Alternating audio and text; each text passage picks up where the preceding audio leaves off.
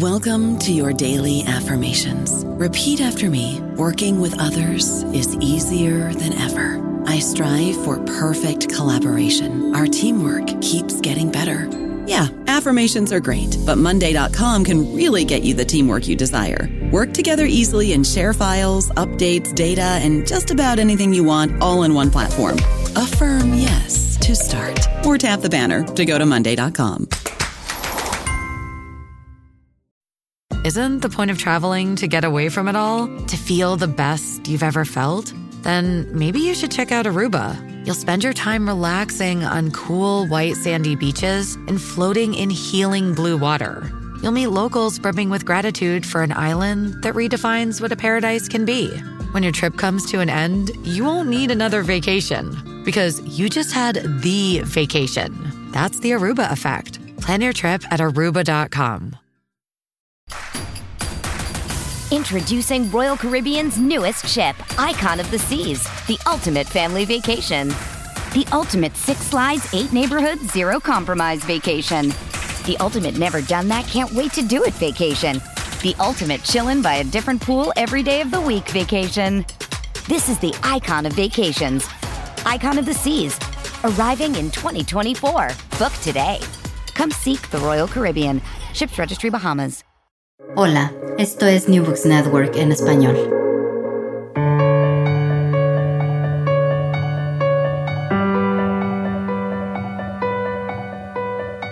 Todo comenzó ayer.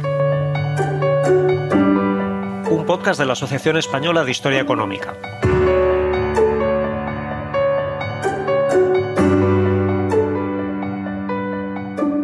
Hola, ¿cómo estáis?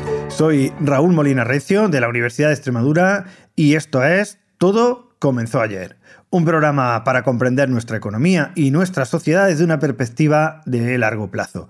Hoy nos acompaña Jesús Mirás Araujo, profesor titular de Historia e Institución Económica en la Universidad de La Coruña. ¿Qué tal, Jesús? Muy bien, Raúl. Muchas gracias. ¿Qué tal tú? Muy bien. Bueno, Jesús es especialista en historia urbana, historia empresarial, historia industrial, historia económica regional, historia de los servicios públicos e infraestructuras en red, gas, electricidad, agua y transporte, historia portuaria y marítima. Ha participado en numerosos proyectos de investigación y convenios con empresas, autor de artículos y capítulos de libros relacionados con estas líneas de investigación y coeditor, por ejemplo, de Globalización, Nacionalización y Liberalización de la Industria del Gas en la Europa Latina, siglos XIX-XX y cercanas pero distintas la desigualdad, eh, la desigual trayectoria de la industria del gas en las regiones del sur de Europa, siglos XIX y XX, por citar algunos de sus trabajos. Hoy nos visita para hablar de su último libro que ha editado junto a Isabel Bartolomé Rodríguez y Mercedes Fernández Paradas. Hoy eh, eh, va, a ser él quien nos lo presente. El libro se titula Bajo la cálida luz del gas, los mercados regionales de la industria gasista en España, siglos XIX y XX. Se trata de una interesante obra colectiva en la que escriben, además de ellos tres, otros 14 autores y que aborda el desarrollo de la industria gasista en España desde una perspectiva regional y comparativa. Enfoque que no es común en la historiografía de nuestro país y que es una de las principales fortalezas eh, del libro. Jesús, ¿qué, ¿qué nos puedes decir de esta perspectiva de esta obra? ¿Por qué es tan importante y de qué manera contribuye a conocer mejor nuestra industria del gas? Muchas gracias, Raúl, por la presentación. Eh, bien, eh, a ver, el libro, en mi opinión, tiene varios elementos novedosos. ¿no? Claro. No es, es una continuación de una tradición que ya se lleva desarrollando en nuestro país eh, un cierto tiempo, varios años, con algunos pioneros, como no quiero perderme a nadie, no quiero dejar aquí a nadie en el tintero, pero los más conocidos, Carlos Zuliá y en este desarrollo pero ellos lo que hicieron en sus aproximaciones iniciales, pioneras, fue analizar en un caso como el de Carlos Sudría eh, los orígenes del desarrollo de la industria en el siglo XIX a nivel agregado, a nivel global del conjunto de España.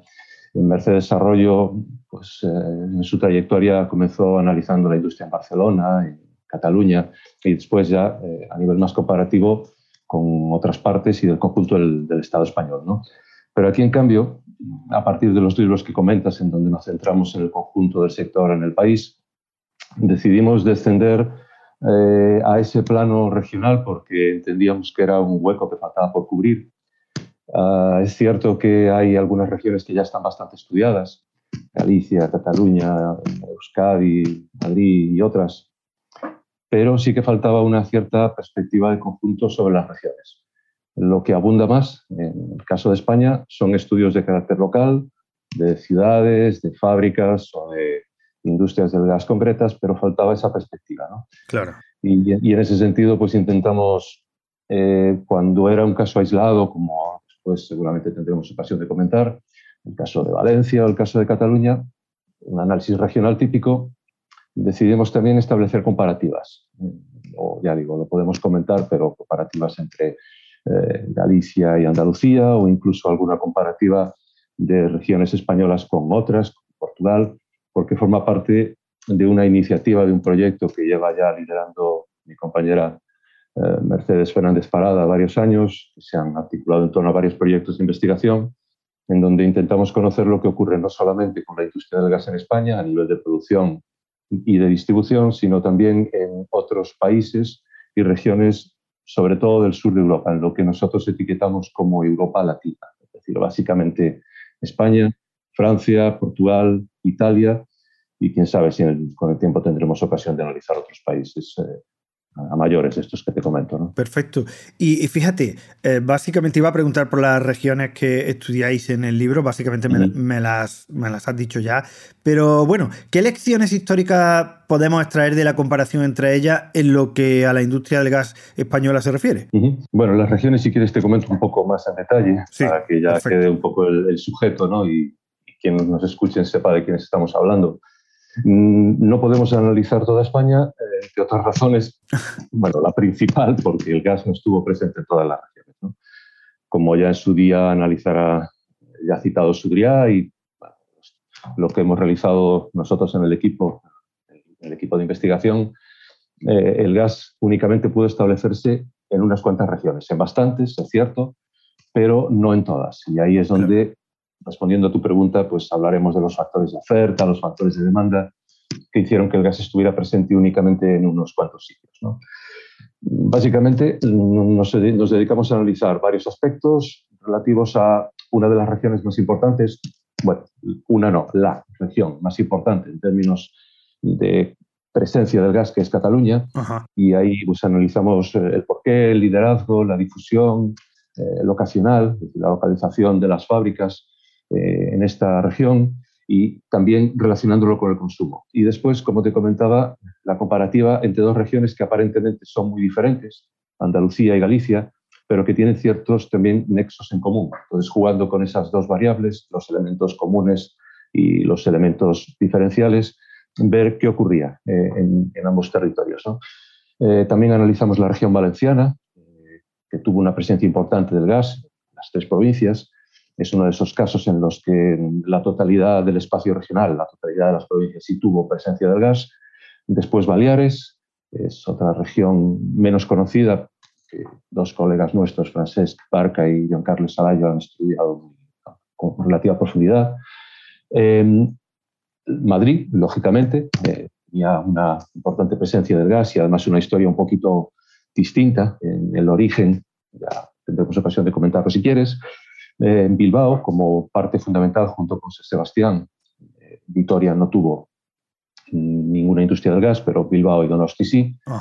Em, las ciudades de lo que llamamos eh, la España interior, básicamente Castilla y básicamente Castilla-León, que es lo que ocurre en ellas durante un contexto muy concreto que es el de la Primera Guerra Mundial, que aparece en varios de los textos porque la Primera Guerra Mundial supuso un antes y un después muchos sentidos. ¿no? Eh, ¿Qué más? ¿Qué más? Otra reacción importante eh, sería, en este caso, con una comparativa con otro territorio, sería eh, no una región, serían dos ciudades, Cádiz y Lisboa, para entender qué ocurre en dos ciudades con carácter portuario. Claro. veremos que después el tema de los puertos es muy importante para la entrada de la materia prima fundamental que se utilizaba, que era el carbón, la hulla, eh, también una comparativa que establecemos de nuevo entre Andalucía con otra región del sur de Portugal, que sería el entorno de la ciudad de Évora. Y bueno, y luego no faltan también algunos otros elementos que van por otro camino, que sería mm, el análisis de las biografías, pero eso eh, rompe un poco el discurso, también lo podemos tratar. Perfecto. En, cuanto a las lecciones, muchas, en, aproximadamente 350 páginas, lógicamente es complicado sintetizar qué es, eh, qué es a lo que hemos llegado, ¿no? pero a mi juicio creo que hay, por resumir muchísimo, una serie de elementos de oferta, de demanda, nos movemos en el territorio de la historia económica sobre todo, aunque hay aquí historiadores de la tecnología, historiadores e historiadores sociales, sobre todo se mueven en el marco de la historia económica y, pues, como te decía, ¿no? variables de oferta y variables de demanda. Y aunque no es sencillo dilucidar cuáles de las dos fueron las más importantes, pensamos que en conjunto eh, quizá las de demanda tuvieron más peso, más fuerza a la hora de explicar por qué unas regiones sí tuvieron gas y otras no, porque en unas regiones ese gas se difundió con mayor intensidad. Cataluña y en otras eh, menos, Castilla-La Mancha, por ejemplo. Claro que sí. Eh, o Extremadura, etcétera, etcétera. Ajá. Muy interesante, muy interesante. Mm, eh, Jesús, en los 13 capítulos que componen este libro se alude en muchas ocasiones al papel del empresario, tanto español como extranjero, en el devenir de la industria gasista. ¿De qué manera fueron determinantes estos empresarios y, cuáles fueron más relevantes en, nuestra, en, en esa historia gasista española? ¿Los españoles o los foráneos? Pues es cierto sí, eh, lo, has, detectado, gracias por apreciarlo. Eh, el, carácter emprendedor es fundamental. Eh, contestando directamente, ¿cuáles fueron más relevantes? indiscutiblemente los extranjeros. La industria del gas, como todos los equipamientos, que es en lo que llevamos trabajando varios de nosotros ya unos cuantos años, pues eh, la, carencia de un mercado de capital consolidado, la carencia de una estructura financiera también sólida durante el siglo XIX, la carencia incluso a menudo de una cierta legislación reguladora de determinados servicios.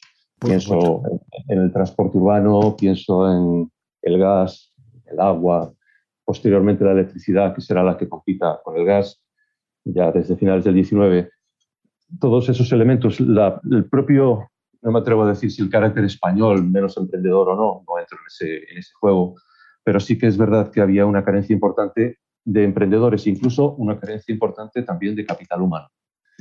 Mm, espero poder hablar de este tema un poco más en detalle eh, si tenemos tiempo, pero alguien tiene que poner en marcha esos negocios. No, no solamente está la falta de capital y la falta de una estructura sólida que permita eh, obtener ese capital, sino sobre todo el conocimiento. De ahí la presencia tan importante durante el 19 de ingenieros industriales o de caminos, sobre todo ingenieros industriales, también ingenieros de minas, franceses principalmente, británicos, belgas, alemanes o suizos.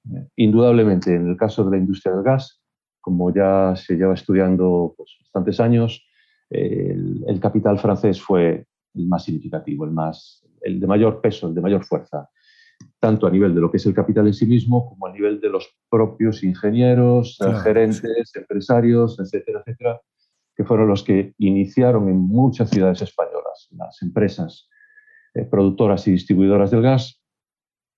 Pero sí es cierto que hay algunos territorios en donde la presencia del capital español es notable. Y aquí es donde podemos distinguir los grandes modelos, el modelo español en su conjunto y el modelo catalán, que es por un lado el más poderoso en cuanto al número de empresas, en cuanto a ciudades o provincias, porque aquí estuvo presente en más o menos en las cuatro provincias, aunque con algún matiz porque Lleida pues, fábrica de gas, luego se cerró, más tarde volvió, pero en principio las cuatro provincias y sobre todo Barcelona. La provincia de Barcelona tuvo una presencia muy fuerte del, del gas en Barcelona, lógicamente, en lo que será todavía no en el 19, pero sí en el 20, el cinturón metropolitano.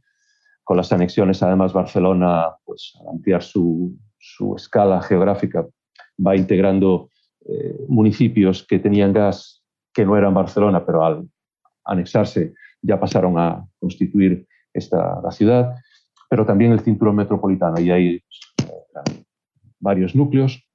Y ahí en el caso catalán, eh, tanto el capital físico como el capital humano, aun habiendo presencia extranjera, tuvo mucho, mucho, más, mucha más importancia ese capital catalán, como también lo tuvo en Valencia, en Baleares y en algunos otros territorios pero la presencia sin duda francesa, en el caso de la industria del gas, es absolutamente vital, absolutamente vital. Correcto, correcto, muy claro.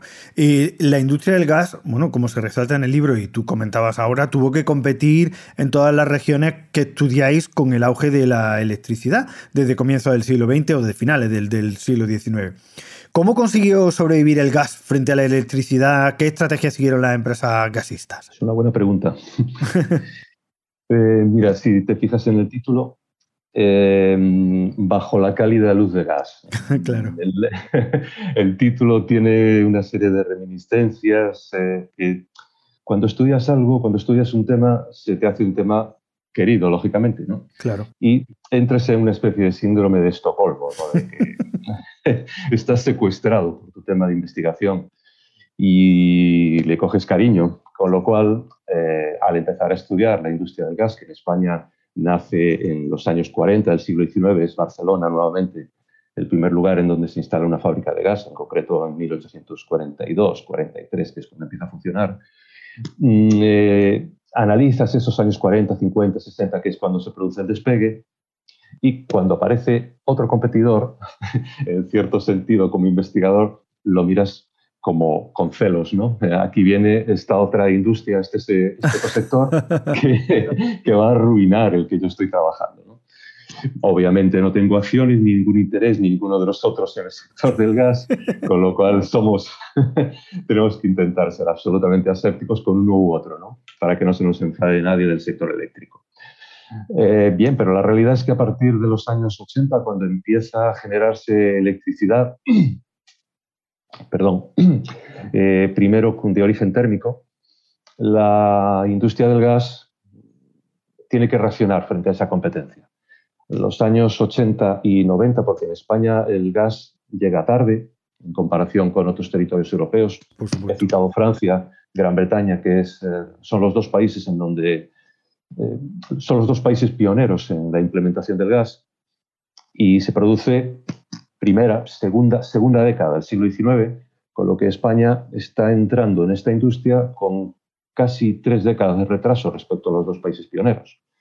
Y también con bastante retraso respecto a otras naciones avanzadas de Europa como Bélgica o Alemania, lógicamente también Estados Unidos.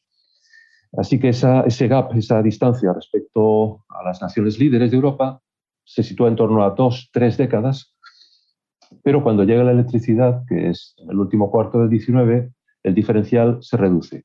Afortunadamente, España ya está andando su camino en la industrialización y en el desarrollo, aun cuando le queda mucho todavía por caminar, eh, es cierto que estamos recortando las distancias y esta fuente energética nueva de la segunda industrialización, la electricidad, comienza a penetrar con mayor rapidez y más temprano de lo que lo hiciera el gas pues, 30 o 40 años antes. Claro. Así que cuando empieza la electricidad, eh, inicialmente se produce por procedimientos térmicos, es decir, mediante eh, la elaboración de esa electricidad a partir de gas, a partir de gas, no, perdón, de, de hulla, como también se obtenía eh, el gas. Y es costoso, con lo cual en términos de coste, el gas no se siente excesivamente amenazado. El problema es cuando empiezan a surgir a finales de siglo los procedimientos hidráulicos para obtener electricidad por medios diferentes, es decir, hidroelectricidad, una fuente de energía que además tiene dos tensiones, está la baja y la alta tensión. Eso implica que no solamente hay que producir, sino que hay que transportarla y por tanto el miedo, la amenaza eléctrica está ahí, la perciben, pero mm, son conscientes de que hasta que la electricidad consiga ser competitiva les va a llevar un tiempo. Así que mientras tanto van jugando un juego, como comentas, de estrategias para intentar sobrevivir. ¿Cuáles? Pues varias. La primera, la tecnológica, la de ante un competidor que se avecina poderoso, con una electricidad, con una fuente de energía que además tiene un desarrollo técnico que parece ser que va a tener un largo recorrido. Estamos en un punto, en cierto sentido, de ruptura tecnológica como el que estamos experimentando hoy en día. Estamos ahora con las cuestiones medioambientales, la sostenibilidad en el siglo XXI, buscar eh, fuentes de energía sostenibles, duraderas, medios de transporte sostenibles, los coches. Claro. No quiero decir marcas, pero mm, ahí está Tesla y, otros, ¿no? Y, estamos dudando, los, los, gobiernos empiezan a implementar normativas para intentar que la gente adquiera vehículos que sean medioambientalmente sostenibles para que las ciudades también lo sean. Estamos en esa ruptura entre si el coche eléctrico, el coche híbrido u otras alternativas. Un poco esto también ocurrió hace ciento y pico años. Y eh, esa primera estrategia entonces es, como decía, el cambio técnico y es cuando surgen bombillas nuevas, los mecheros Auer, que eh, buscan una mayor eficiencia en el consumo del input fundamental que es la hulla para obtener el gas más barato. Eh, pero también empiezan a implementar otras estrategias como muy habitual, si tienes un competidor, desacreditar. La electricidad no es segura, la electricidad no tiene futuro, la alta tensión, la baja tensión están el método de Westinghouse y el método de, Edison, que todavía no se sabe cuál de las dos va a ser la que triunfe. Al final triunfa una más que la otra, pero las dos eh, en producción y distribución siguen funcionando. Desacreditar también a las compañías porque son pequeñas, porque a fin de cuentas si es con procedimientos térmicos, pues para qué consumir electricidad si el input es el mismo. Pero ya en los 90 y con el cambio de siglo, que es cuando la hidroelectricidad está empezando a ponerse poco más en España, no les queda otra más que entrar en el negocio, con lo que muchas de las empresas eléctricas son participadas o incluso a veces constituidas por las propias empresas gasistas. Claro. Ya, ya empiezan a imbricarse, a, unirse la una y la otra, que es lo que en el correr después del, del resto del primer tercio del siglo XX, cuando llega la Primera Guerra Mundial iba a haber un salto fundamental y ya después de los años 20 ah, no queda otra más que colaborar, integrarse en el negocio. En las empresas eléctricas también poco a poco, las que son de nueva constitución, empiezan a hacerse con el mercado paulatinamente y adquieren empresas gasistas, con lo que de ahí esa fusión que te comento. Eh, ¿Qué más? ¿Qué más? Hay otro tema fundamental que es el mercado. Eh, el gas inicialmente se concentró en un segmento que es el de la iluminación pública, con, digamos, buscando un efecto de demostración para intentar eh, hacerse con un mercado posteriormente que para las empresas del gas sería más jugoso, más lucrativo, que sería el mercado doméstico, el mercado privado en general, la iluminación de los hogares y otros usos, os puedo comentar. Eh, y en el caso de la electricidad, también la estrategia es similar, intentar hacerse con el mercado de la iluminación como un efecto de demostración para el mercado más lucrativo, que es el mercado privado. Incluyo la industria, incluyo los hogares, incluyo incluso también los transportes, como pueden ser los tranvías eléctricos. Bueno, pues en esa lucha eh, se trata de pegarse para demostrar cuál de las dos fuentes es más segura, cuál es la más viable, la más barata.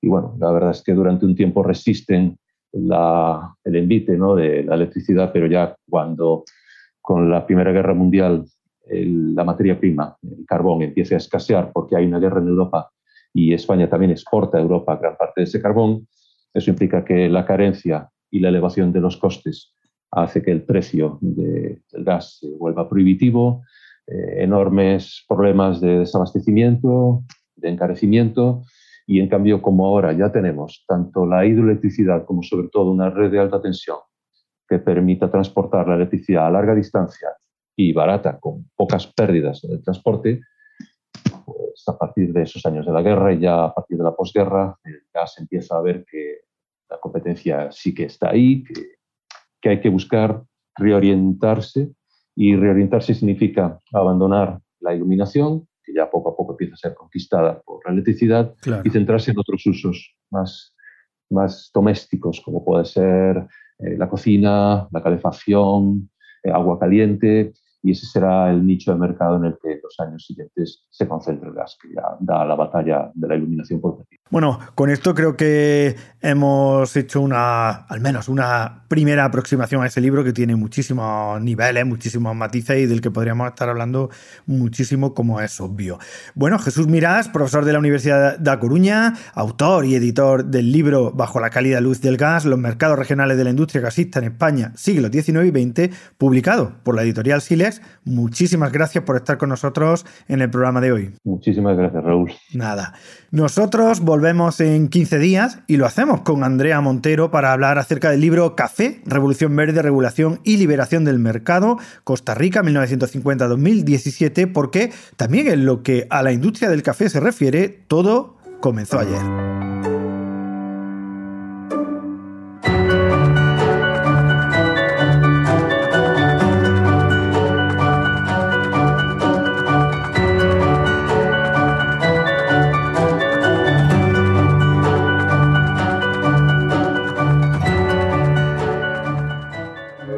Gracias por escuchar New Books Network en español. It is Ryan here and I have a question for you. What do you do when you win?